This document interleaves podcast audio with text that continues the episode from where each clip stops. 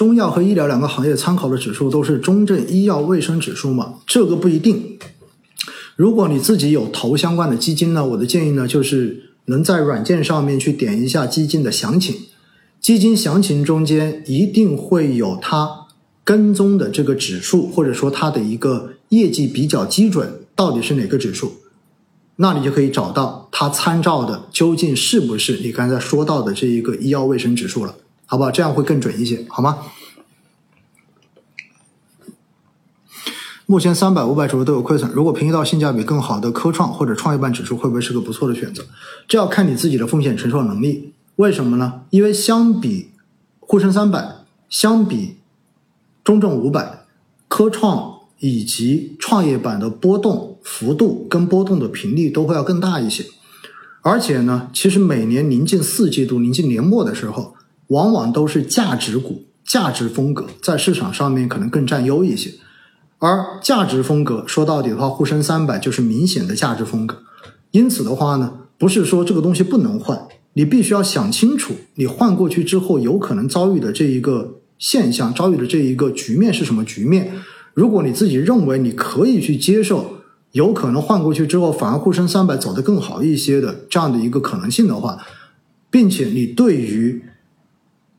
半导体方向对吧？对于新能源和医药方向，因为这两个基本上就决定了创业板的走势嘛。你自己更放心的话，更有信心的话，那我觉得把它切换过来是没有任何问题的。但是如果你自己没有想清楚这一点的话，我觉得你不如在现在继续坚持着你的沪深三百跟中证五百的这个定投，好吧？奥总，四季度的债市怎么看？呃，对于债券市场，我自己的看法是这样子的哈。首先的话呢，在整个经济没有一个明显复苏的态势之下呢，我们的货币政策肯定仍然会继续保持宽松。所以呢，国内的利率大概率仍然未来还是往下的，而不会往上。所以站在这一个角度上面来说呢，债市整体上面来说不会有什么太大的风险，这是一个基本的逻辑哈。但是呢，大家要知道一点，因为现在稳增长的政策逐步的在生效，所以呢，我们看到经济数据多多少少已经开始了出现了一定的企稳跟回暖。所以，如果当市场的风险偏好随着这种经济的回暖，或者说未来美国货币政策逐步的释放出偏鸽，甚至于开始要转宽松的这种信号之后。那么在这种情况之下呢，有可能国内的这种投资风险偏好也会出现比较明显的提升。那么在那种情况之下呢，整个债券类资产所承受的压力就会比较的大。所以我自己个人的感觉就是，债市大概率应该会维持在一个弱势震荡的状态。你要在债市上面能够赚到很多钱，我个人觉得它走牛的基础是没有的。所以呢，建议大家可以考虑就是短债的这种产品。其实，在未来还是可以考虑进行一些配置，然后作为流动性的管理也好，或者作为一种低风险的这种配置也好。当然，说到这里呢，还是要提醒大家一下黄金哈。那黄金是在九月底的时候，当时提醒大家做止盈，对吗？那实际上呢，当时的判断哈，如果没有发生特殊情况的话。我个人觉得，包括国际金价也好，尤其是国内金价，因为当时国内的这个金价相比国际美元计价的金价，大概有百分之十几的一个溢价，因此呢，国内其实跌的可能性会更大。因此，我当时才会建议大家，就是黄金可以考虑做止盈。当时呢，预计整个黄金往下跌个百分之二三十都是有可能的，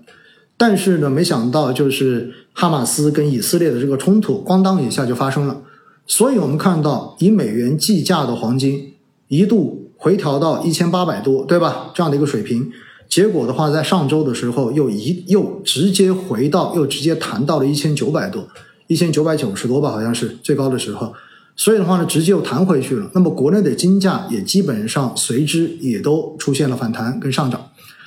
那我的观点还是这样子的哈，因为实际上现在国内的金价相比美元计价的金价依然会有溢价。